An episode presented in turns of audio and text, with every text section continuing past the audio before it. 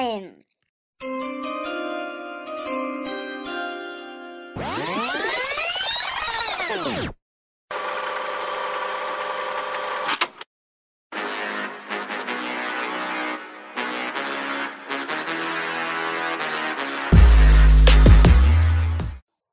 ¿qué pasa, amigas y amigos? Bienvenidos una vez más a este su podcast favorito de NFL, la tercera conferencia. Y pues bueno, esta ocasión estamos aquí en viernesito porque estamos reaccionando de manera inmediata a lo que fue el draft 2021, la primera ronda. Así es, son las 10:22 de la noche de jueves, acaba de terminar el draft. ¿Qué draft tuvimos, señores? De todo de todo sucedió esta noche. Tuvimos Exorbipix, tuvimos sorpresas, tuvimos cambios, volteretas, hubo de todo. Entonces fue un draft de locura y ese mismo compromiso tenemos con ustedes para traerles contenido de calidad. Por eso estamos aquí esta noche para reaccionar así como pan caliente. Esta ocasión nos acompaña Oscar Rivera, Manuel Mondragón, Leo Rivera, Víctor Contreras y su servidor Carlos Cuenca. Y pues bueno, les doy la bienvenida al capítulo. Chavos, ¿qué opinan? ¿Cómo estuvo? ¿Cómo estuvo este draft? ¿Cuáles son sus impresiones, sus primeras reacciones? ¿Quién quiere, quién quiere decir más o menos cómo sintieron este draft? Pues bastante sorpresivo, ¿no? Yo creo que realmente sí hubo muchas sorpresas. Eh, los trades también, yo creo que si bien se esperaban trades, los que sucedieron no eran los que realmente se esperaban. Desde ver a un Filadelfia recorrer del 12 al 10 solo para no dejarles a Devonte y Smith a los Giants. O sea, estuvo, estuvo curioso, ¿no? Sí, sin duda eso fue, fue algo que marcó también un momento importante en esta primera ronda. Pero bueno, Manu, ¿tú qué opinas? ¿Cómo, cómo sentiste ese draft? ¿Cómo lo viviste? No, la verdad es que me, gustó mucho. Igual muchas sorpresas, muchas este, pues, emociones. No, no, no, de verdad me encantó. Digo, más por la selección de mi equipo, obvio, ¿verdad? Menona, ¿tú qué tienes para contarnos? ¿Qué tal estuvo?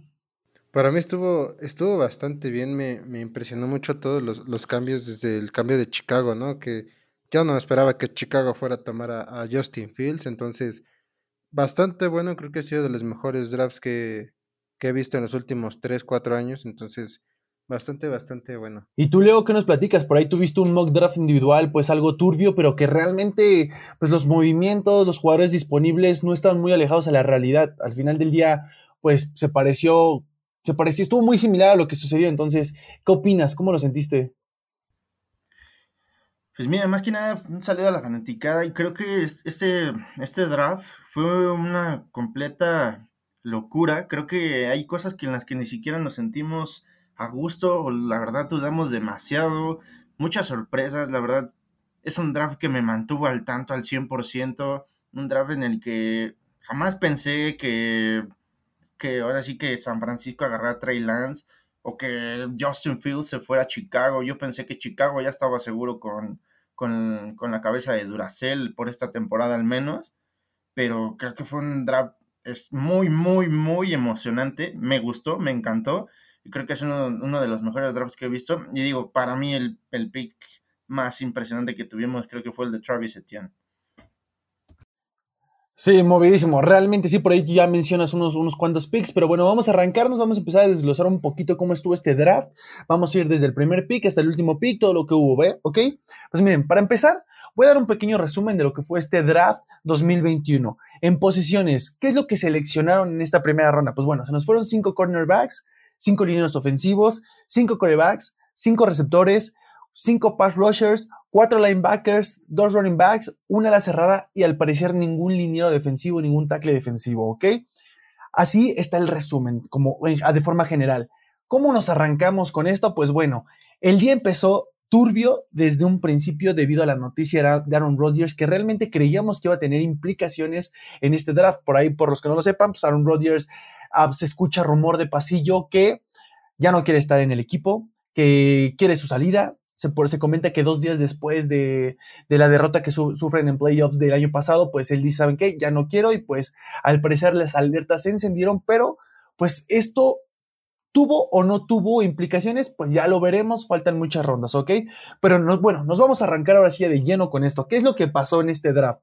Con la selección número uno, lo que todo el mundo esperábamos, Trevor Lawrence es seleccionado por los Jacksonville Jaguars. Aquí creo que pues, me quiero arrancar con este pick, me gusta platicando un poquito entre nosotros, llegamos a la conclusión que realmente no tenía una muy mala ofensiva, realmente creo que tiene las armas necesarias Pero lo interesante de este equipo no fue el pick 1, fue lo que vino después con su segunda selección en primera ronda. Pero vamos partes por partes. ¿A ustedes qué opinan? ¿Qué, ¿Cómo sintieron este pick?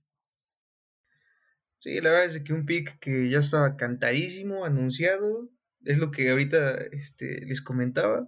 Hasta Trevor Lawrence ya venía vestido de con su trajecito verde. Yo creo que más anunciado ya estaba. y la verdad es que pues no, no sorprende. Este, al contrario, yo creo que pues ojalá se venga algo bueno para, para Jacksonville. Sí, exacto. O sea, realmente el 1 y el 2 inamovibles, aunque pues por ahí me aloqué yo y decía que se llevaban a Mac Jones los Jets. Y después, eh, pues los Niners toman a Trey Lance. Me sorprendió un poco, aunque yo creo que, eh, no sé si intervino un poco en la decisión de, de, los Niners el tema que sucedió con Justin Fields, de su, de su epilepsia y todo eso, y que del 3 pues lo movieron y pues prefirieron a Trey Lance. No sé si, si realmente eso pudo haber intervenido en su decisión. Y yo creí que la verdad los Niners iban por, por Mac Jones, pero, pero pues bueno. Sí, yo también pensaba que, que San Francisco tomaría a, a Mike Jones, inclusive a, podían a lo mejor dudar un poco de, Justin Fields y tomarlo, ¿no? Pero me parece que sí influye bastante eh, esa, esa revelación, ¿no? De, de Justin Fields, que es su epilepsia y todo eso. Eh, a mí me, me, pareció muy aplaudible el, el movimiento que hicieron los, los gigantes y bueno, ya sabemos, el, también el, el, de Filadelfia, ¿no? El moverse en el draft para no, no dejar a Devonta Smith.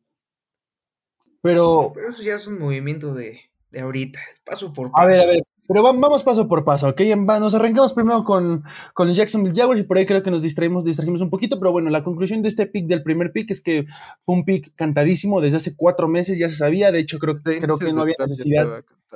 Creo, creo que no era necesario que los Jacksonville Jaguars esperaban tanto en el reloj, que esto ya estaba hecho desde un principio y si ninguna negociación nos había convencido hace cuatro meses, pues creo que ninguna nos iba a convencer en diez minutos, ¿ok? ¿Qué pasa después de esto? Pues bueno, sigue la siguiente obviedad del draft. Con el pick global número dos, los New York Jets seleccionan a Zach Wilson. Entonces aquí, pues realmente las impresiones creo que son exactamente las mismas que de Trevor Lawrence. El equipo ya lo esperaba, ya estaba cantadísimo. Ustedes díganme, ¿nos seguimos? ¿Hay algo que analizar respecto a este pick quieren ya pasar lo que, a lo que fue el draft de verdad? No, yo creo que igual pues ya estaba cantado. Sí, este, este, este pick realmente no hay mucho que abarcar, ya has hablado muchísimo de, de, de, este pick, y pues ya estaba, estaba dicho desde hace mucho, ¿ok? Ahora sí, llegamos a un pick importante y que movió muchos tableros. Con el pick global número 3, los San Francisco 49ers toman a Trey Lance. Hay que recordar que se escuchaban rumores muy fuertes de que este equipo ya había tomado una decisión entre Trey Lance y Mac Jones, que era pues las, las dos opciones que tienen. Al final se deciden por Trey Lance. Entonces, aquí sí creo que tenemos cosas que decir. Nos arrancamos contigo, Oscar. ¿Qué opinas de Trey Lance a los 49ers? Pues la verdad es que obviamente mucho mejor que Mac Jones, pues, pues sí podría ser, aunque está en duda, ¿no? Pues la temporada pasada no jugó, de que solo ha jugado, me parece que 17 juegos, que el nivel de competitividad contra los equipos que jugó, pues realmente no es muy alto, pero que por skills, ¿no? O sea, por, por skills lo han de ver este, preferido por encima de los demás. Y pues habrá que ver, habrá que ver. Pues mira, yo creo que a mí sí me sorprendió mucho la situación. Yo creo que iban para, como por Matt Jones, pero creo que en esta situación creo que quieren desarrollar un sistema diferente de ofensivo. Creo que quieren diversificar la bola en carrera, en rutas y asimismo lanzando la bola en, tanto como en profundo como en middle zone, ¿no? Entonces, pero creo que siento que le están dando ese, como que están haciendo un throwback con, con Colin Kaepernick, siento que va, va, a pasar algo así, que les va a funcionar bastante bien Trey Lance y que van a sacar a los Niners del, ahora sí que del escondite del que estaban. Es la primera vez que escucho ese comentario y me encantó. Leo, me encantó ese comentario porque no, no me había puesto a pensarlo así. ¿eh? Hasta este momento, literalmente hasta este momento lo estoy analizando, que realmente sí hacen ese throwback y pues quieren regresar a las épocas de Colin Kaepernick y me gusta. Creo que, creo que es un quarterback que, que tiene skills similares, entonces me agradó eso. Es ¿eh? muy buen punto. Creo que por ahí hay que anotarlo para ahora el desarrollo del jugador durante la pretemporada. Así que bueno, después de esto, ¿qué es lo que sucedió en el draft? Pues un pick que sí causaba incertidumbre por la opción que podían tomar. Algunos decían que se tomaban coreback, otros ya decían que Kyle Pitts era seguro. Y pues bueno, se cerró el trato. Los Atlanta Falcons con el pick global 4 toman a Kyle Pitts, en, la única ala cerrada que se fue en esta primera ronda. Entonces, wow, ¿impresiones? Sí, no, la verdad es que aumentaron un arma, la verdad es explosivísima, un jugador excepcional. Y pues siguen confiando en Matt Ryan, se recalcó ahorita y yo creo que traer un arma más junto con Calvin Ridley, digo, si cambian a Julio Jones, pues qué lástima, pero seguiría siendo una ofensiva con una explosividad pasada de lanza. Sí, yo también se les mencionaba en capítulos anteriores, ¿no? Me parece que es el uno de los años clave para Matt Ryan y en su estancia en la franquicia. Qué mejor que también a lo mejor ayudarlo, ¿no? Creo que es un quarterback que ha estado constantemente entre los líderes de pasadores, entonces me parece una buena edición. Ya lo que pase con Julio Jones, ya un sustituto a futuro, el mismo Kyle Pitts de, de Julio, creo que va a ser una muy buena edición. O sea, es una muy buena arma ofensiva, creo que le va a venir bastante, bastante bien al equipo. Y bueno, también recordemos que vienen con, con nuevo cambio de, de, coach. A mí me gusta porque, como ya lo hablábamos antes, eh, el darle a, a Pitts este, esta oportunidad de estar en una ofensiva que aéreamente es peligrosa, pues número uno, le da la oportunidad de que no tenga que siempre tener las coberturas principales y pueda repartir el campo de muy buena forma y sobre todo extiende la vida de Matt Ryan en los Falcons. No sabemos si el siguiente año va a estar aquí, no sabemos si van a tomar un quarterback ah, en la segunda, tercera, cuarta ronda, por ahí podría suceder, no lo dudo, pero al menos en esta primera ronda dicen, ¿saben qué? Mi prioridad no es darle las gracias a Matt Ryan, es quedarme con él y es darle armas. Ahora, respecto a la salida de Julio Jones, yo quiero que no se vaya, quiero que se quede, porque no me imagino a esta ofensiva con el coreback que tienen, con estos tres, tres playmakers juntos. Hablamos de Julio Jones, Calvin Ridley y Kyle Pitts. Me gusta.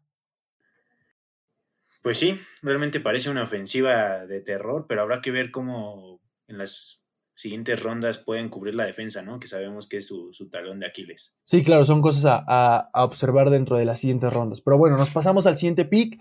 Y bueno, los Cincinnati Bengals cierran lo que habíamos estado hablando, de hecho, en el mock draft, me toca a mí escoger a este equipo, escoger el pick y me voy por llamar Chase. Y yo aquí quiero preguntarle a Leo realmente cuáles son sus, impresiones, porque sabemos que él era alguien que buscaba a Penny Sewell, pero pues, al final del día este equipo parece que opta por la dupla que fue un éxito en aquel campeonato de LSU en 2019. ¿Qué, qué tú qué opinas? ¿Lo te parece, no te parece? Yo creo que todos recuerdan su, su reacción de Leo de, de tu pick. correctamente, ajá, exacto, las personas recuerdan eso, pero me interesa saber, Leo, ¿tú, tú qué, qué dices? ¿Fue acertado o no acertado ahora que se volvió realidad, que se concretó?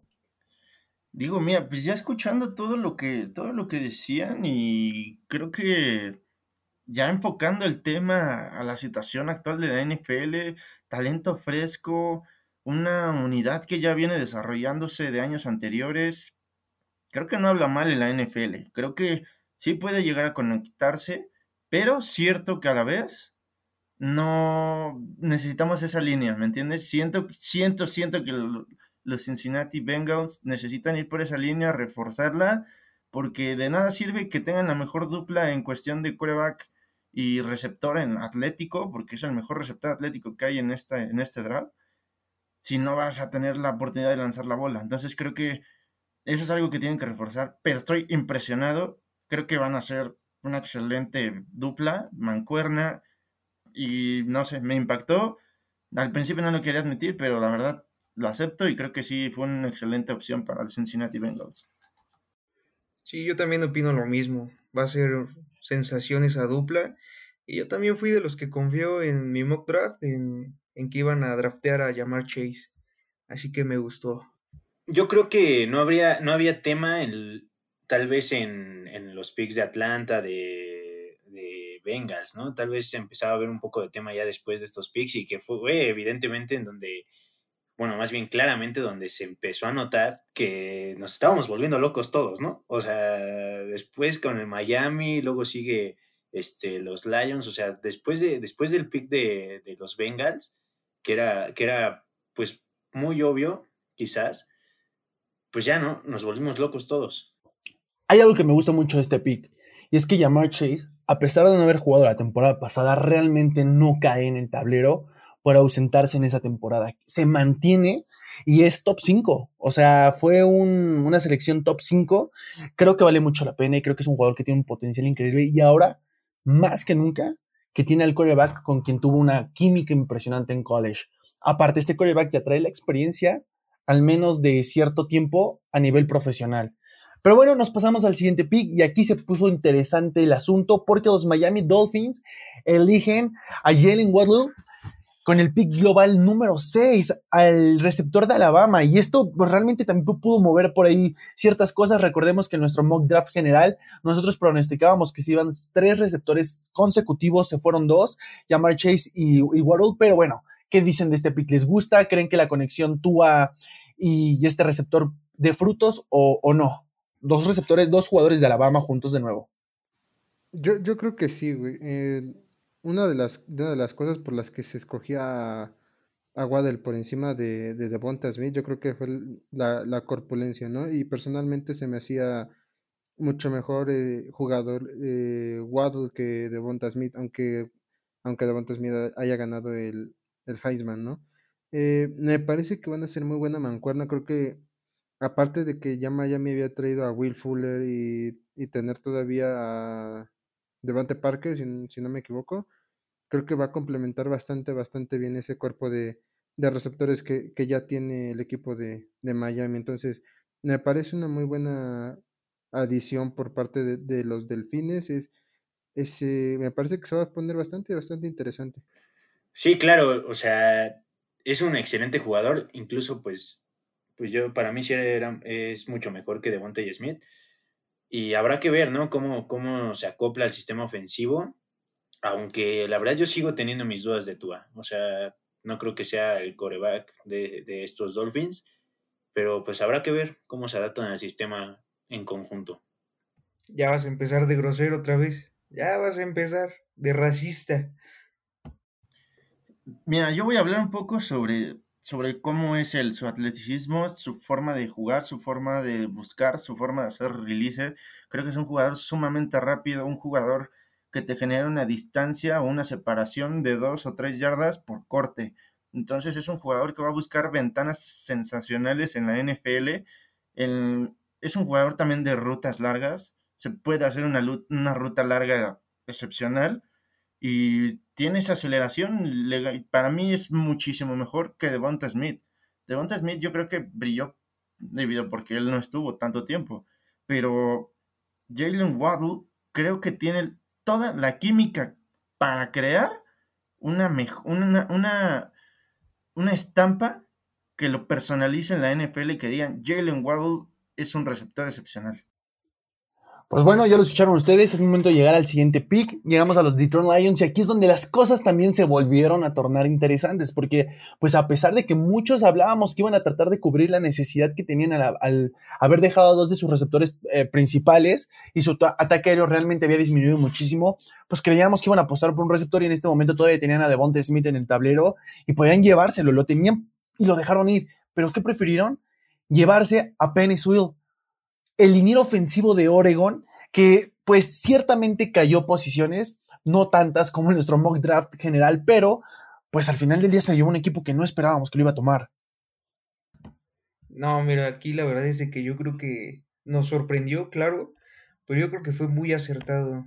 Creo que pues por ahí van a empezar construyéndole una línea a Goff, porque con esto pues nos demostraron que tienen un poco de confianza en Goff y, este, y trayendo pues un tackle, cubriendo tal vez la posición más importante y en una línea que pues no es tan mala, tienen también a su centro estrella este Frank Ragnow, yo creo que yo creo que van por buen, bueno, no van por buen camino, pero armándole una línea ofensiva a, Goff, puede que no estén tan mal las cosas. Sí, yo también concuerdo con Manu. Eh, creo que es un paso importante para Detroit y para, para esa ofensiva que se va a reconstruir, que, le dé seguridad a tu quarterback, ¿no?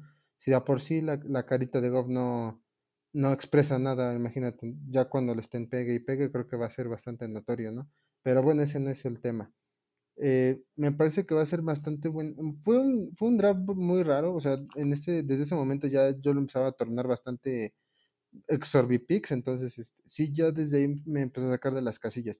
Pero eh, sí, me, sí me dan bastante, bastante seguridad ese pick, ¿no? Creo que le van a dar mucha seguridad a Goff. Creo que sus receptores, o sea, como lo decían, si se fue Marvin Jones, se va y... Eh, ay, diablos. Kenny Goladay. A mis Giants, obvio. Pero, eh, realmente creo que receptor pueden buscar en rondas más profundas. Entonces me, me, parece un buen pick, aunque se pronosticaba que se iba a otro equipo este Sivo. Te voy a decir quién es el jugador más beneficiado en este pick. Digo, obviamente, un poco sorpresivo, o sea, apostaron a, a lo mejor disponible y qué mejor que cuidando una a tu coreback, pero yo creo que el jugador que se va a ver más beneficiado. DeAndre Swift. Claro, exactamente. DeAndre Swift, claramente un corredor de segundo año que sabemos que tiene el talento y, las habilidades para poder tener una, una, buena temporada y qué mejor que trayéndole un apoyo para que él pueda, pueda generar yardas, pueda generar juego va a ser el, hombre más beneficiado. Eh, pues sí, excelente pick, la verdad. Sí, a mí también me gustó. Digo, realmente respecto al jugador, pues no es el, es el lugar al que pudo haber aterrizado con las mayores oportunidades, pero bueno, se ganó un lugar, está en NFL y pues bienvenido al muchacho, ¿no? Nos pasamos al siguiente pick, un pick que también por ahí puede causar polémica, porque los Carolina Panthers se llevan al cornerback JC Horn en lugar de a Patrick Surtain, que se pronosticaba que era el mejor. Entonces, ¿qué sucedió aquí? ¿Lo valoraron mejor? ¿Las skills? ¿Qué fue lo que sucedió, Leo? Pues mira, yo creo que nada más se enfocaron en algo. Un jugador que es sumamente uno a uno. Todo el tiempo es uno a uno, es un jugador sumamente físico, es fuerte, es ágil, y literalmente se desarrolla muy bien en las partes, en las esquinas del campo. Entonces creo que es algo que tal vez lo, ahora sí que el general manager o las, las personales de, de, Carolina no lo vio en Patrick Surtain. Entonces creo que decidieron no así por JC Horn y yo creo que eso es lo principal que vieron. Vieron ahora sí que un jugador violento, uno a uno, lo que necesitamos, esquinero perfecto, fresco, y yo creo que es lo que les llamó la atención. Sí, claro, o sea, la verdad es que yo creo que sí fue un tema más de habilidades, ¿eh? Más de habilidades. ¿Qué habilidad pudo haber hecho que se adelantara Patrick Surtain? La verdad es que aún no lo logro descifrar, o sea, pero sí siento que fue un tema de habilidad y debe de ser en, en una parte muy puntual, pero no logro saber cuál, ustedes, cuál creen que sea. Mm, pues yo creo que más por, ah, yo creo que por no sé, la verdad. Pero yo creo que... fue más por necesidad. O sea, algo, algo le debieron de haber visto mejor que a Patrick Sortain. Y la verdad es que me gustó mucho este pick. Reforzar esa defensiva este, pues en sus backs, que prácticamente era de lo peor. Porque como ellos anotaban, les anotaban. Y la verdad es que me gustó mucho este. Y pues muy sorpresivo. Sí, exacto, bastante sorpresivo. Yo creo que la verdad nos agarró en curva a todos no creíamos que en primera Carolina fuera por, por un, un, este, un corner y, en segunda que se fuera antes que Patrick Surtain, ¿no? O sea, un pick bastante sorpresivo, sorpresivo yo creo que sacó de onda a, todos, este, en general, hasta, pues sí, o sea, en general a todos, hasta, la misma fanaticada se ha de haber sacado de onda. Pues sí, ya lo escucharon ustedes, para mí JC Horns era el, el mejor cornerback de, de la generación no el más completo, pero sí el mejor por talento y cualidades, ¿ok? Pero es momento de pasarnos ahora sí al que cumplía con las cualidades indicadas respecto a un cornerback alfa. Y estamos hablando de la selección de los Denver Broncos de Patrick Surtain segundo. Pero aquí es donde yo quiero preguntarle a Oscar, ¿qué pasó y por qué no seleccionaron un cornerback con este noveno pick cuando todavía tenían a Justin Fields? Pues, si me preguntas ¿Qué pasó? Lo primero que se me viene a la mente es el tweet de Aaron Rodgers, donde menciona a Denver. Y con todo lo, que generó el día de hoy Aaron Rodgers, puede que ya haya un, trato por, por, por ahí y pues que ya estén muy seguros de que van a tener a Rodgers o simplemente que confiaron en Drew Lock o en Teddy B. Pero si logran traer a Aaron Rodgers, yo creo que fue la decisión más acertada ir a cubrir una de las mayores necesidades que sabemos que estaba en el perímetro de esta defensa. Sí, yo también, confirmo, yo también confirmo todo eso. Si van por Rodgers, creo que la siguiente necesidad que, que tenían que cubrir era, era la de cornerback, ¿no? Ya sabemos que ella Buye fue cortada por el equipo, entonces me parece que fue un buen pick. Si van a andarle ahí coqueteando a Rodgers para ver si, si llega a, Denver o no, creo que va a ser bastante, bastante buen, buen, buen pick, ¿no? Creo que llenan bastante bien ese juego que necesitaban. Pues bueno, miren, yo no me voy mucho con la finta de Aaron Rodgers, suena muy bonito, su, su tweet también, pues te deja ahí medio jugar y a sacar las, las teorías. Para los que no saben, eh, Aaron Rodgers colocó un tweet que decía, It's a beautiful day in Denver. Justamente una, dos horas después de que empieza a sonar el rumor y empieza a tomar fuerza de que quería salir de, de los Packers. Pero yo creo que más allá de eso, pues este equipo no se dejó ir con rodeos sea o no sea el objetivo en Rodgers, creo que ellos confían en Drew Lock. Creo que ellos están poniendo las canicas. Creo que por ahí dieron, él es el quarterback, le veo potencial y podemos explotar eso. Y por eso no fueron por un quarterback, cosa que hablamos en, el capítulo anterior. Entonces me gusta esta selección porque pues, realmente apoyas a la secundaria y sabemos que un cornerback puede valer muchísimo si sabes explotar sus cualidades. Y Patrick Surtain cumple con todo esto. Sí, además de que Denver quería ponerle competencia a Locke, ¿no? Por el puesto, entonces creo que con Teddy Villa es suficiente. Sí, totalmente de acuerdo. De hecho, sí le meten, le meten competencia ahí, me gusta la competencia que llega. Pero bueno, es momento de pasarnos al siguiente pick. ¿Y qué sucede en este momento? Pues nada más y nada menos que los Dallas Cowboys y los Philadelphia Eagles intercambian selecciones. Los vaqueros bajaron para, no mentira, los vaqueros se mueven y seleccionan en el 12 y las Águilas de Filadelfia bajan para poder tomar a Devonta Smith con el pick número 10. Y bueno, aquí me suena más que nada a un trade para fregar a su rival divisional, a los gigantes y no darle un arma más a Daniel Jones. Pero tú, Manu, ¿qué opinas? ¿Qué pasó con este movimiento? ¿Cómo lo viviste? Eh, la verdad es que no, no. La verdad es que yo como fan de, de los Giants, yo no quería a un receptor. Digo, estoy contento con, con lo que tomaron mis Giants, pero la verdad es que no, no, no, no me molestó ni me incomodó. Al contrario, dije, pues está bien. Y la verdad es que yo creo que es una buena edición ahí a, a Filadelfia y pues me, me, gustó. Hasta los perros de mano se alocaron, se volvieron locos. Están molestos al parecer, están, molestos. Están locos, andan locos. Están molestos de, que les quitaran a Devonte y Smith. Yo sí tengo algo que decir sobre este pick, está interesante porque prácticamente fue, todos decíamos que Patrick Surtain casi casi iba a estar en Dallas, ¿no? O la mayoría de las personas, la mayoría de los mock drafts señalaron eso, ¿no? Entonces ahora la situación es de Dallas vio que Patrick Surtain ya está y dices, ¿sabes qué? Pues me voy a retardar. No sé qué tanto hizo Filadelfia con Dallas, pero lo que más me interesa es que es un trade divisional. A pesar de todo, como que le estás ayudando, no sé, a elegir algo mejor, pero digo, ya hablando del, pick de, de, Filadelfia, creo que es muy bueno. Creo que Devonta Smith puede ayudar mucho a Jalen Hurts, pero ahí va la clave de todo. Es un receptor que tiene que subir su masa muscular sí o sí. ¿Por qué? Porque es, en los duelos divisionales es muy complicado que se vaya a mantener sana. Yo aquí quiero decir algo, la verdad, y yo voy a volver a defender a Devonta Smith porque anteriormente hicieron un comentario al principio del capítulo en donde mencionaban que, que es mejor que él y que Devonta Smith brilló porque no estaba él. Y yo lo que quiero decirles es, creo que es momento de que nos empecemos a quitar la etiqueta de si un jugador brilla o no porque por la ausencia de otro. Esos jugadores hacen su trabajo y no por nada este jugador se desarrolló también, porque hay que recordar que con el peso que tiene, en college también hay jugadores, linebackers pesadísimos, preparados físicamente, que están en, calidad NFL y no pareció ser problema para él. O sea, tienes a, cornerbacks como, como Jason Horn, por ejemplo, que es un, jugador físico, atlético, y, realmente te encuentras con todo este formato de jugadores. Entonces creo que es momento de quitarnos de la cabeza por, ya por fin que la parte física se puede trabajar, pero no debe de ser la principal arma para atacar a un jugador respecto a si puede o no.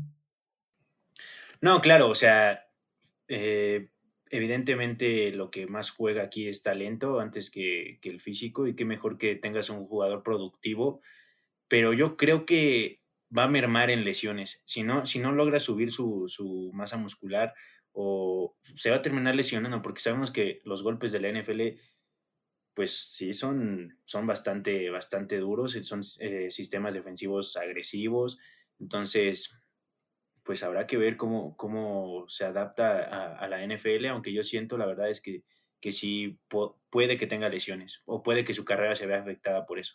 Pero bueno, después de esto, ¿qué es lo que sucedió? Pues el momento estelar, el momento, al menos de la primera mitad de la primera ronda. Los Osos de Chicago llegan a un acuerdo con los gigantes de Nueva York para poderse mover, subir posiciones y tomar con la selección global número 11 al futuro pasador que posiblemente les dé una temporada de más de 4.000 yardas al fin Sí, estamos hablando de Justin Fields, que acaparó todo. Todos teníamos la duda de qué iba a pasar con este jugador. Lo dejaron caer, no lo valoraron y de pronto llegó, llegó Chicago y dijo, yo sí lo quiero y no voy a esperar. Y aparte, no salió muy caro, no tuvieron ni siquiera que sobrepagar como lo hizo los 49ers con, con Trey Lance. Entonces, me encantó, me encantó este movimiento. Como fanático de los Patriotas me molestó al principio, ya después comprendí un poco qué es lo que sucedía, pero ya como fanático analista digo, excelente porque este jugador debe ser el quarterback 1 desde el día 1. Para mí este movimiento fue el que más me gustó de todo el draft. Te soy honesto, o sea, que se hayan movido así los osos para subir por un quarterback con este talento, pues fue bastante interesante, la verdad.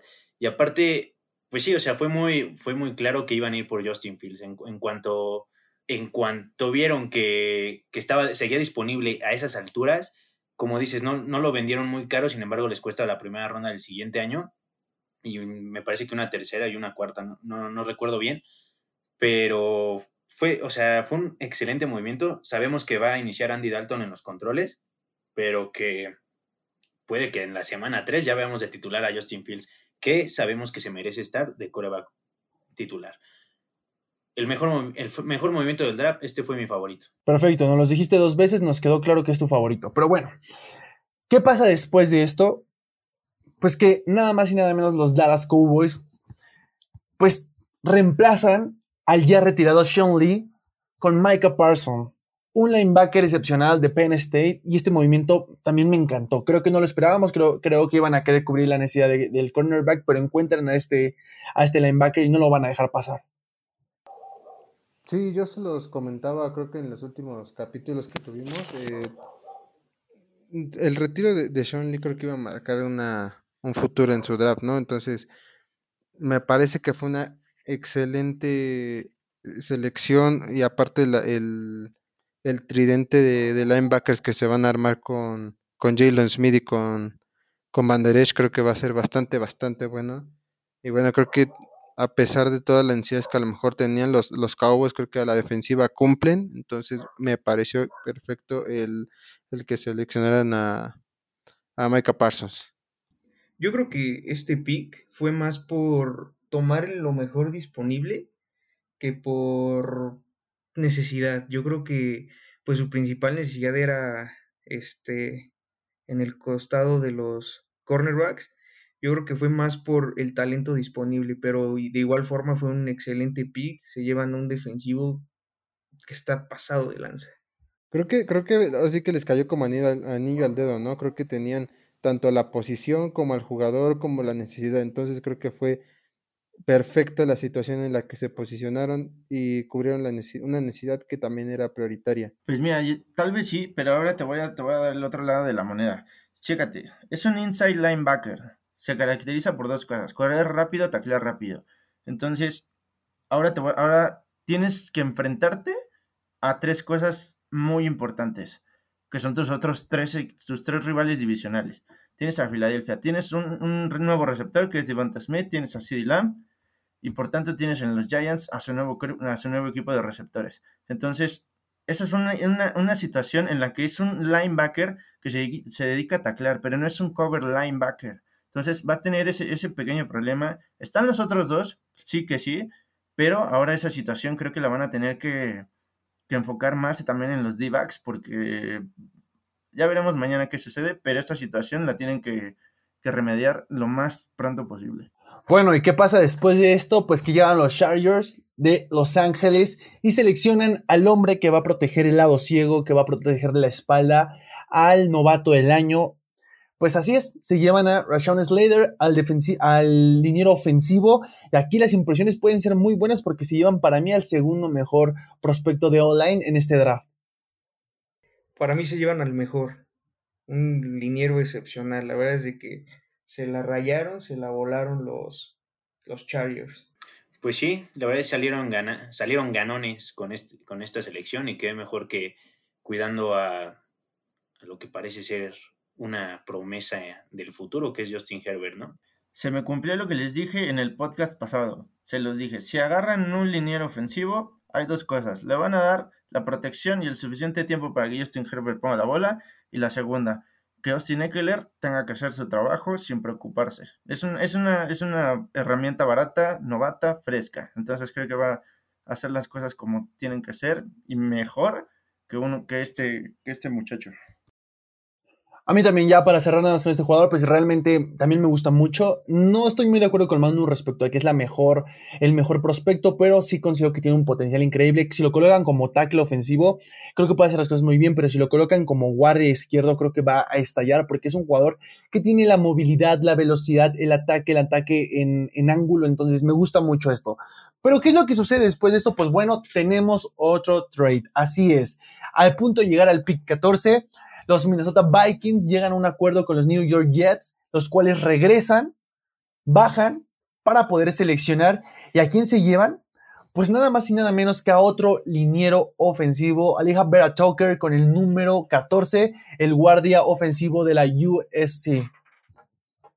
Sí, digo, la verdad es que pues algo sorprendente porque todavía había talento como Christian Darviso, que también era uno de los mejores en su posición, y pues sorprende, ¿no? Digo, ya la, el, año pasado seleccionaron a Mickey Beckton como tackle y ahora pues van por un guard, ¿no?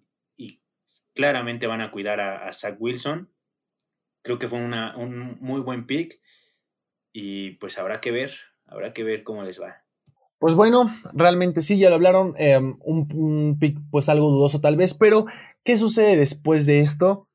Llega el momento, los New England Patriots que se proyectaba y se escuchaba con muchísima, muchísima, muchísima fuerza que iban a bajar, no lo hacen, se quedan en su pick 15 y les llega Mac Jones, al cual, lo debo de admitir, en algún momento creí que no lo iban a seleccionar y que lo iban a dejar pasar.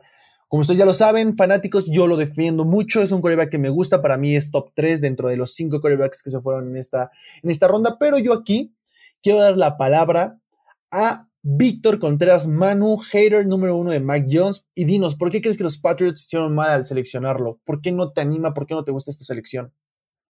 ¿A quién? ¿A Menona o a mí? A Menona, a Menona, no, a Menona, hable, Menona. Yo, que hable Menona, que hable Menona. Que hable Menona, que hable Menona. Ajá, que nos diga por qué no le gusta. Yo creo que ya habíamos, yo ya había dado a lo mejor algún punto de vista o, o no, bueno, no tengo, tengo el vago recuerdo, pero Sí, ya lo habíamos platicado de su falta de, de, de cuerpo atlético, o sea, no, no, esa falta de, de saber cómo a lo mejor barrerse en, jugadas en donde se extiende y tiene que correr, eso no, no me, no me da esa seguridad del todo, ¿no? También el, el que también secciona mucho las jugadas, el, el, no sé, o sea, realmente no me convence a mí Mac Jones, creo que a mí me convencía todavía más este Kyle Trask, era lo mismo, Kyle Trask tenía un cuerpo más atlético, puede hacer mucho mejor cosas. O sea, realmente son muy parecidos, pero me convencía más eh, Kyle Trask. Mira, no te digo que el pick sea malo. El pick me parece que se, cubre una necesidad, pero no, no me termina a mí de convencer. O sea, realmente a lo mejor yo hubiera preferido algún otro prospecto. Ahora, el, el que, el, ya lo habéis dicho, ¿no? lo de Justin Fields, creo que el que Justin Fields se haya bajado tanto también fue precisamente por ese, esa revelación de sus convulsiones, pero a mí, o sea, si hubiera tenido que escoger a un prospecto de entre de los ocho corebacks, de entre los ocho corebacks mejor calificados como prospecto, Mac Jones estaba en el 7-8, o sea, para mí había muchísimo mejores. Sí, tal vez no, no era lo, no nos iba a llegar ni Zach Wilson, ni Trevor Lawrence, ni Justin Fields, por, por la posición que tenían y la necesidad de los demás equipos. Pero a mí, había, para mí había otros, otros prospectos que tenían muchísimo más talento que, que Mac Jones. Pues yo nada más voy a decir que creo que te hace falta ver un poquito más de college, porque si Kyle Trask, si Kyle Trask era un prospecto que tú colocabas uh, sobre Mac Jones, pues realmente creo que no estabas viendo lo que estaba sucediendo con estos dos quarterbacks cuando Kyle Trask era un jugador que se encontraba en la misma situación, en la misma situación que Mac Jones respecto al, al talento que lo rodeaba. Creo que es un, un buen pick, me gusta, y creo que es el al segundo mejor lugar que pudo haber llegado en, respecto a los posibles equipos. Pero bueno, es momento de pasarnos al siguiente pick. Llegamos a los Arizona Cardinals, los cuales pues, se llevan a Saban Collins, un jugador que también puede causar polémica. Aquí alguien quiere, quiere aportar algo respecto a este jugador, a este linebacker de Tuzla.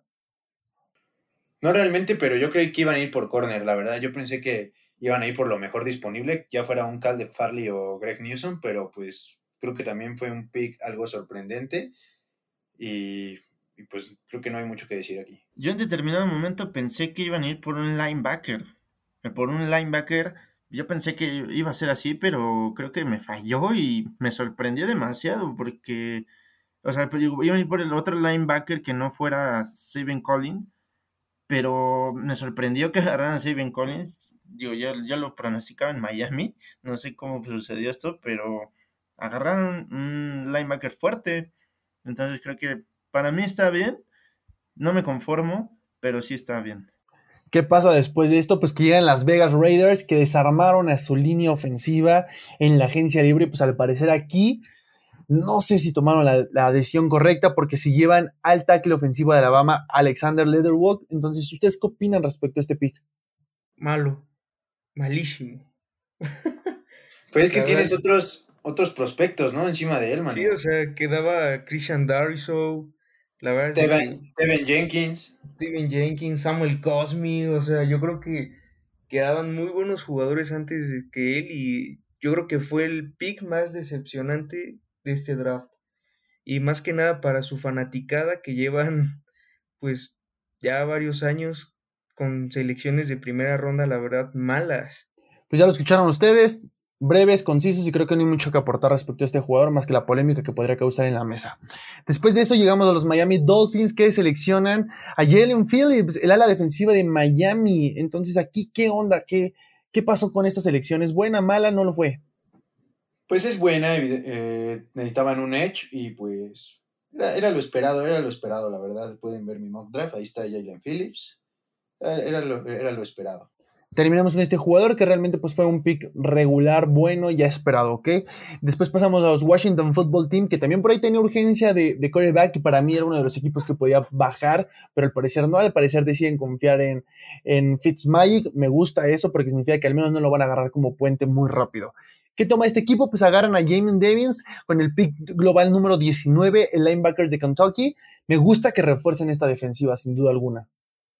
Sí, a mí también creo que de por sí ya la defensiva de Washington es bastante incómoda ya en, en la línea defensiva. Imagínate, llega, si llegas a pasar esa línea de terror, te empiezas a encontrar con linebackers bastante buenos. Creo que es, es una gran adición al, al fútbol team. Entonces, me parece un pick excelente y seguir reforzando toda esa defensiva de, de Ron Rivera. Que se pique la cola esa defensiva, como ves. Y pues bueno, después de ese gran aporte de Manu, parece que se la va a picar con el, con el pick de los Giants. Sí, porque ¿qué es lo que pasa? Pues llegamos al equipo que prefiere llevarse a Kadarius Stoney, que a Devonta Smith, teniendo la oportunidad, al ganador Hisman prefieren llevarse a Kadarius Stoney, al receptor abierto de Florida, estamos hablando de los New York Giants. Que Devonta y Smith, no. Todo lo tenían antes de hacer el trade. un Rashad Bayman, ¿no? No, antes de hacer el trade. antes de hacer el trade, ¿no? Antes de, exacto. Antes de porque lo tomó Filadelfia. Sí, lo tomó Filadelfia. Ah, cierto, ahí es donde les hacen el trueque y la mala jugada, ¿verdad? Sí, sí, fue más que nada para que los Giants terminen de odiar más a los Eagles. Correcto, correcto, correcto. Pero Manu, ¿tú qué dices? La verdad es que me gusta, la verdad me sorprendió cuando lo tomaron, pero ya investigándole tantito de, este amigo, la verdad es que es un buen pick, me, me gustó. Es un receptor muy hábil y que ah, mejor que lo vean en la temporada, ya verán. Violentísimo, violentísimo. Y bueno, aquí voy a hacer los honores porque le pido a nuestro queridísimo Leo Rivera que nos presente al siguiente equipo, al siguiente pick. Cuéntanos un poquito quién fue, quién seleccionó, qué equipo pasó con el pick 21 global. Bendigo. El, es el número 21, es Pay, el Edge de Michigan. Creo que aquí lo único que tengo que aportar. ¿Pero qué equipo lo seleccionó? ¿Perdón?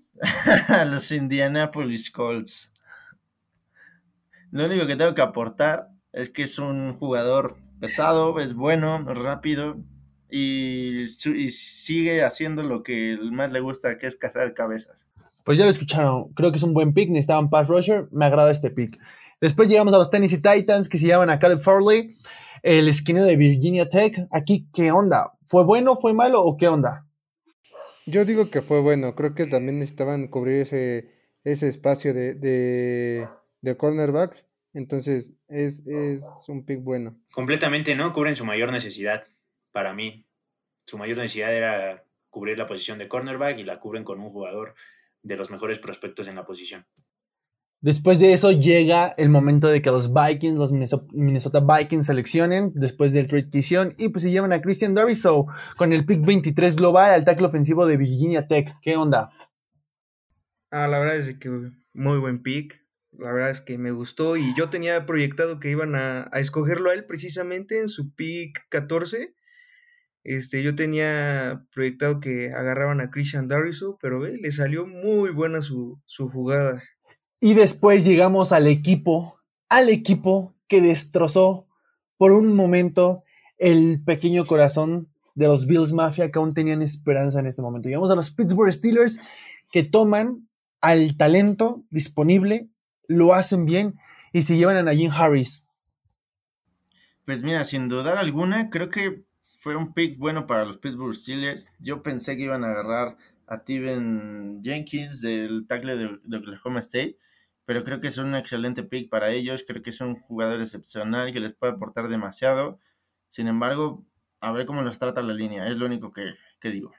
La verdad es que sí, se fueron por su mayor necesidad eh, y pues por el mejor prospecto en la posición. ¿Qué, qué le hacemos, no? Ya que digerimos un poquito esta situación, este primer golpe al pequeño corazón de los que tienen esperanzas de tener este corredor, pues nos pasamos al siguiente pick, a la sorpresa de la noche, al rompequinielas. Pero aquí le voy a dar la palabra a nuestro queridísimo Oscar Rivera para que nos diga quién seleccionó con el pick 25, a quién seleccionaron y por qué. Los Jacksonville Jaguars seleccionan a Travis Etienne. Mm, ¿Por qué? No lo sé, no tenía necesidad pero pues yo creo que se debe a hacer sentir como a Sunshine con, con alguien con el que ya estuvo en college. Pero malditos, los odio. Por un momento estuve soñando mucho con Travis Etienne. Y ustedes vieron mi reacción, digo, para los que no saben, estábamos en videollamada en lo que era el draft. Y pues mi reacción fue devastadora. Casi me aviento. Aviento la lab todo. Para que entiendan un poquito el contexto, nuestro queridísimo Oscar Rivera es Bills Mafia y tenía el sueño, el arduo sueño de que este corredor les llegara. Y no fue así. Los destrozaron. Ya lo tenían, lo tenían cerquita, nada más tenían que brincar. este güey dijo que querían a Harris en vez de a Travis Etienne. Entonces, que no me venga Si llegaba, pero era obvio que se lo iban a llevar los Steelers. O sea, si llegaba. Ya nada más tengo que decir algo. No sé qué tiene planeado el head coach de Jacksonville, pero suena sumamente, literal, ofensivo para esa división, ¿eh? Creo que va a ser una sensación esa dupla, es lo que estábamos hablando de la... Y se viene, y se viene Tim Tebow. de la cerrada. Tim de la cerrada. La mejor arma que ha tenido Trevor Lawrence en toda su carrera va a ser Tim Tebow. Me encanta esa idea, suena perfecto. Pero bueno, ¿qué pasa después de este movimiento que sin duda causó mucho ruido y a mí me gustó, me gustó demasiado porque el rival divisional no va a tener un corredor bueno, al menos en primera ronda aún. Llegan los Cleveland Browns con el pick 26 global y llevan al esquinero Gregory Newsom segundo. Aquí, la verdad, quiero saber qué opinan ustedes porque no me cuadra mucho este pick. A mí sí, y te voy a decir una razón. ¿No te interesa ver esa dupla Greg Newsom y Denzel Ward contra receptores buenos en esa división? A mí sí. Mira, la verdad es que, o sea, sí podría estar interesante, pero no era de las mayores necesidades de los Browns. Yo creo que la mayor necesidad estaba en un linebacker, realmente. O sea, yo creo que debieron de haber cubierto esta posición, pero pues sí fue un poco sorpresivo, la verdad, eh, que seleccionan a Greg Newsom.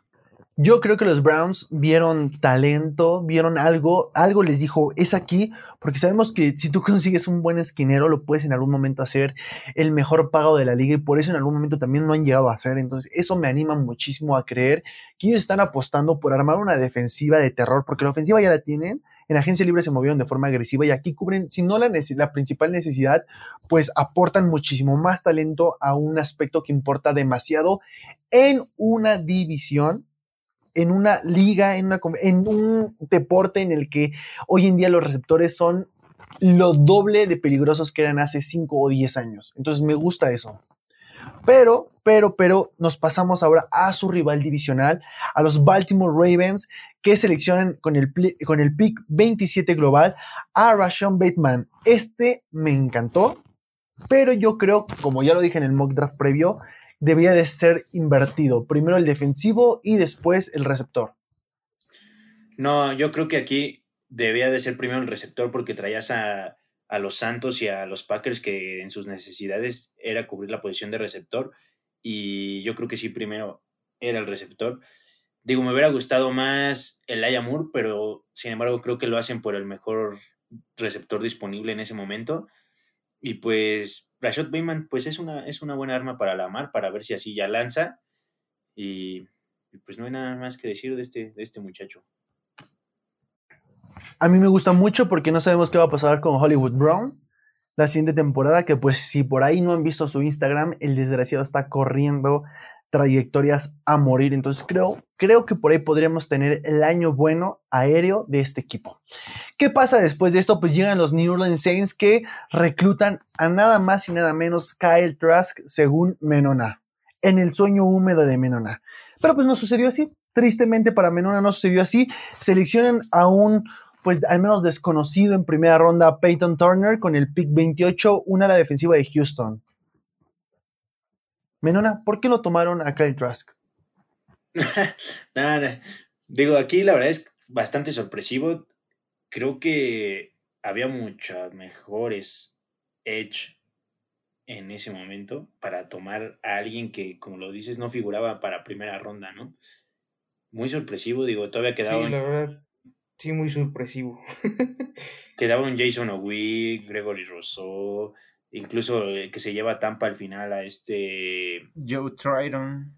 Joe, Triton, o sea, la verdad es que había todavía mucho talento y que deciden ir por un arma que, pues, algo confuso este pick, ¿no? Muy sorpresivo, como que, pues realmente qué intentaron aquí no se sabe, pero pues bueno. Creo que este pick y el que sigue son picks que hubiera hecho en algún momento Nueva Inglaterra en años anteriores. Esos jugadores un poquito desconocidos en primera ronda que tal vez no eran necesarios tomarlos aún. Me suena eso porque el siguiente pick fue una estacada al corazón a Aaron Rodgers, una patada en los huevos. Y fue una forma de decirle, no nos importa el, el susto que nos quisiste dar hoy en la mañana, no te vamos a escuchar, no nos importa. Y los Green Bay Packers seleccionan a Eric Stokes con el pick 29 global al esquinero de Georgia. Y aquí, ¿qué onda? ¿Qué pasó? ¿Por qué este jugador teniendo a Daya Moore o teniendo al centro de Alabama? Mira, yo nada más te voy a decir, no te voy a decir el por qué, pero te voy a decir algo que me dio un chingo de gusto. Que saquen a la chingada a Kevin King y que metan a este novato ya de una vez por todas. Ya estoy hasta la madre de Kevin King, de que le hayan renovado contrato yo digo que este novato les puede ayudar demasiado y eso es lo único que tengo que decir. Pues sí, ¿no? Por, ese, por esa parte, pues sí, ¿no? Ya que le den las gracias a Kevin King, el próximo año también ya, solo en la agencia libre le dieron un año, ¿no? Entonces, que pongan de titular a este Eric Stokes y el próximo año que le den las gracias a Kevin King, que fue la perra en... Pero a ver, Eric Stokes... de conferencia. Eric Stokes es mejor que Asante Samuel Jr., que aún estaba disponible pues ahorita en, cuestión de grade, eh, pues no, pero en la NFL todo puede cambiar. Entonces, habrá que ver. En cuestión de habilidades y por cómo estaban rankeados en cuestión en la posición, era mucho mejor a Sante Samuel, pero pues la decisión está tomada, habrá que ver cómo son en la NFL, ¿no? Pues bueno, a mí no me gustó este pick, la verdad, no me gustó y son estas las razones por las que me da, me da mucho coraje Green Bay porque creo que si tu coreback estrella con 37 años, que ya está entrando en esa parte de cierre de carrera, te está pidiendo que por favor tomes buenas decisiones y pues realmente no lo haces del todo o al menos no cubres las necesidades principales de golpe, me preocupa mucho eso y creo que pues tocando el tema de Green Bay, creo que ver a Aaron, Rodgers fuera en un equipo competitivo es lo que quiero ahora.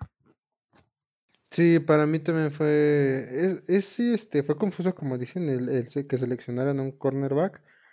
Sí, es, eh, creo que a causa también de, de, lo que decían, ¿no? De Kevin King, pero, híjole, como dicen, creo que le están dando en sí a, a Rogers un muchas gracias por todo, pero pues no, no nos interesa si te vas o te quedas. Entonces, pues a ver qué pasa con Aaron Rodgers. Es la misma historia del año pasado. sucedió en este draft lo mismo que el año pasado. Pero bueno, llegamos al siguiente pick. Hay que recordar que los Kansas City Chiefs tenían el pick 31 global, intercambian con los Baltimore Ravens, los cuales toman a Jason Wee con el pick 31 qué, Los Bills no cuentan, ¿no? A los Bills, cabrón. a, ¿A quiénes? ¿A quiénes? Huevos, güey, Ah, ah, llegamos a los Buffalo Bills, al equipo. Yo lo quería evitar por salud mental para ustedes, por todo lo que influyó este pick, porque pues sabíamos que estaba Iremayo Ubusu Coramoa todavía en este momento y pues triste, porque por ahí me, entero por fuentes cercanas a ustedes que, están muy tristes, decepcionados. Pero háblenos un poquito de este pick.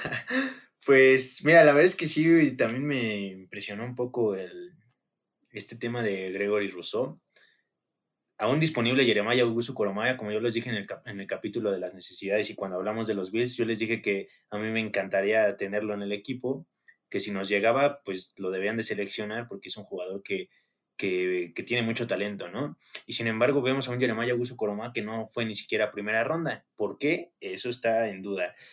Pero, pues que hayan tomado a Gregory Rousseau por encima de Jason Owi, que también saben que era un edge que me encantaba, que que incluso lo puse por encima de Pay. Realmente no supe por qué tomaron a Gregory Rousseau. No estoy inconforme con el pick, porque yo confío en Brandon Bean, en Sean McDermott y en lo que hace toda la gerencia en general. Respect the process, papi. Pues yo nada más tengo que decir algo. Es un jugador alto, es muy fuerte. Guapo y bronceado. Pero la situación es de que no es tan rápido y no es ágil. Eso sí te lo tengo que decir, lo tengo que recalcar. No sé cómo nos beneficia esto. Efectivamente, como dice Mowgli, tenemos que confiar en esta situación. Pero no me agrada tanto la situación física. Creo que había mejores prospectos y que se fueron por uno que tal vez, no sé, no tenía las mejores características físicas y atléticas. Pues bueno, ya lo escucharon ustedes, realmente fue un pick algo extraño para los Bills, pero podría funcionar, no podría funcionar. Creo que es el pick o que te funciona o te funciona de muy buena forma, de impacto inmediato, o pues podría ser tachado como y etiquetado como bust. Pero bueno, llegamos a los Baltimore Ravens, ahora sí que toman a Jason Owe, al linebacker, digo, al ala defensiva de Penn State. Aquí, ¿les agrada o no les agrada? ¿Era lo que necesitaban?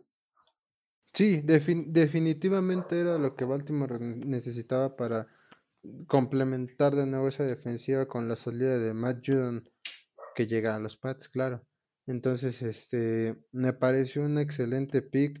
Creo que refuerzan ese hueco. Creo que en la segunda ronda van a poder tomar el reemplazo de Orlando Brown que, que llega, bueno, que lo mandan a, a Kansas. Entonces, me pareció un excelente pick. Creo que hay todavía mucho talento en línea ofensiva y creo que pueden hacer muchas cosas todavía en, las, en rondas posteriores los, los Ravens. Sí, a mí también me pareció un pick muy bueno, la verdad. Sí, o sea, realmente eh, era el, el, mejor hecho disponible en ese momento y que pues Jason Owi, yo siempre lo defendí porque tiene, pues, tiene muchísimo talento, la verdad. Es una bestia y que me hubiera gustado ver en mis Bills, pero pues bueno, y bueno, cerramos en la primera ronda con el equipo de los Tampa Bay Buccaneers, pero esta vez quiero que el pick lo presente, pues el único fanático de la mesa redonda que le va a este equipo, a que apoya de hueso colorado a los Tampa Bay Buccaneers desde la cuna, a Víctor Contreras. Te escuchamos, Víctor. ¿A quién seleccionaron y por qué crees que es bueno o malo? Cállate, que ni siquiera en qué momento dije eso. No hables tus mierdas. Bueno, como podemos notar desde hace rato con Mac Jones, ni entre fanáticos se apoyan estos patriotas, ya hay mucho conflicto. ¿Qué les puedo decir? ¿Qué les puedo decir de estos fanáticos de los patriotas? Pues bueno, a ver, yo presento. Desde que salió Brady se odian, ya. Nadie se quiere. Sí, sí, sí, ya nadie se quiere. Ya. Por, eso le, por eso le paso la voz a Menona, que nos hable de los Tampa. Presenta el pick, Menona, presenta el pick. Mira, ni siquiera conozco al prospecto, no sé de qué estás hablando. Pues bueno, los Tampa Bay Buccaneers seleccionan con el pick 32 global al linebacker de Washington, Joy Tryon, el cual, pues realmente es un pick algo interesante, es un pick que, pues que realmente este equipo no necesitaba mucho, o nada mejor, o nada, realmente mantiene el mismo equipo, entonces creo que esto es para darle profundidad a la posición. Pues yo hubiera seleccionado a Christian Barman, el mejor, el mejor tackle defensivo de esta generación para cubrir también ahí unos huecos que tienen. No sé por qué no lo seleccionan, no sé ni siquiera por qué no es una primera ronda Christian Barma también, y que van por Joe Tryon, que, que para mí pues era una segunda ronda, una segunda ronda a, la mitad o, tardía, y pues también un poco, un poco sorprendente, ¿no? Yo creo que eh, en esa posición están bastante, bastante bien, y, pero pues todo el draft fue sorpresivo, entonces ¿por qué no ser sorpresivo de principio a fin, no? Y bueno, con esto llegamos a la conclusión, a las breves reacciones de la primera ronda. Nada más para comentarles, pues la segunda ronda está calientita y arranca con los Jacksonville Jaguars con el primer pick de la segunda ronda, con el 33 global. Y pues bueno, nada más para dejarles el dato, el top 10 de talento disponible es talento que al menos hasta el top 8 posiblemente consideramos talento de primera ronda, ¿ok? con, el top número uno está Jeremiah Owusu Koramoa, después lo, sigue Trevon Muring, Elia Moore, Tevin Jenkins, Christian Baymore, Ashio Hodari, Liam Eschwenger, Asante Samuel Jr., Javonte Williams y Ronnie Perkins. Entonces el talento está y la segunda ronda por ahí comentábamos que puede ponerse igual o más buena que esta primera ronda. Las cosas pueden cambiar aquí. Pero bueno, ya para concluir el capítulo rápido, cerramos con esta pregunta súper breve. Digan el nombre, no den razones, no se vale repetir jugadores. ¿Quién fue su pick favorito? Arrancamos contigo, Oscar. Mi pick favorito, debería decir el de mis Bills, claro está, pero el de, el de los osos con, con Justin Fields, sin duda. Ya se los había dicho durante el capítulo, sin duda Justin Fields. Ok, Manu, ¿cuál es tu pick favorito? No se vale repetir. Ujule. No, pues. Está difícil. Pero yo creo que la de JC Horn de Carolina me, gustó mucho ese pick. Leo, tu pick favorito, ya sabes, no se vale repetir. Jalen Waddle. Panque, como pan calientito. Mira, aquí me sorprende que Leo diga eso porque se va a Miami, que es un rival divisional pero sin comentarios con este güey ya. Lo único que te tengo que decir es que es, hasta la madre, güey. Es un receptor excepcional, no tiene nada que ver con divisiones, tiene que ver con objetividad. No lo pudiste haber hecho mejor. Y tú, Menona, cuéntanos, ¿cuál es tu pick favorito? ¿Por qué es Cal Trask? Nadie ya se fue. Nadie se está riendo de tus chistes, pero bueno. Mi pick favorito fue Micah Parsons con los Cowboys.